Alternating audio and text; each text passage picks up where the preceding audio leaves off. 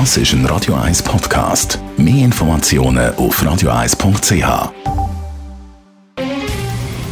Der Finanztag auf Radio 1. Verstehen, was Menschen und den Markt bewegt. In Zusammenarbeit mit der Zürcher Privatbank Merki Baumann.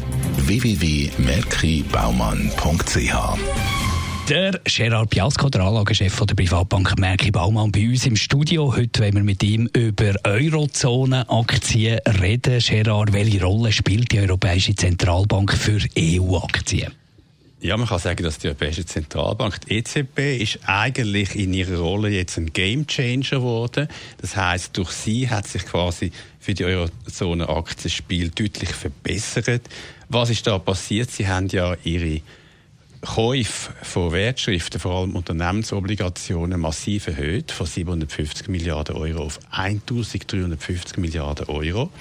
Dadurch werden, wenn Unternehmensobligationen gekauft werden, Finanzierungskosten von den Unternehmen in der Eurozone massiv verbilligt und das hilft natürlich dann dem Resultat. Das heißt, mittelfristig werden Gewinne von der Eurozone Aktiengesellschaften deutlich wieder unterstützt werden. Wie zeigt sich das Potenzial der Eurozone-Aktien?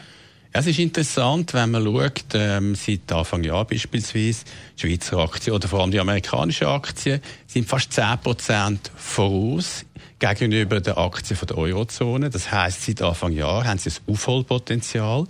Wenn man schaut, seit einigen Jahren schon haben wir Ausflüsse oder Kapitalabflüsse gesehen aus der Eurozone, weil man eben ein enttäuscht war über die Unterstützung von der Wirtschaft, auch durch die Europäische Zentralbank. Also da hat es Aufholpotenzial, nicht nur seit Anfang Jahr, sondern sogar seit einigen Jahren. Und ich glaube, jetzt werden wir einen Teil von diesem Aufholpotenzial realisieren. Und wenn wir schon ein vergleichen, wie ist die Bewertung von der Eurozone relativ zu den anderen Märkten? Genau, das ist der Grund, wieso ein Teil von dem Aufholpotenzial, ein großer Teil realisiert werden kann in den nächsten Monaten.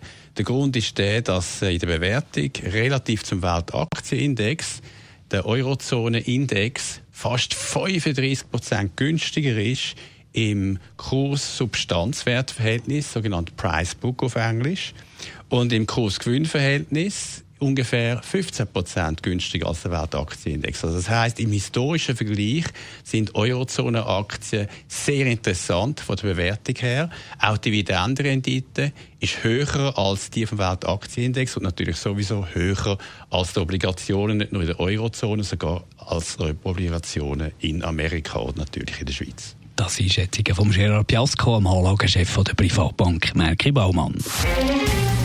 Der Finanztag gibt auch als Podcast auf radioeis.ch. Präsentiert von der Zürcher Privatbank Merki Baumann. www.merkibaumann.ch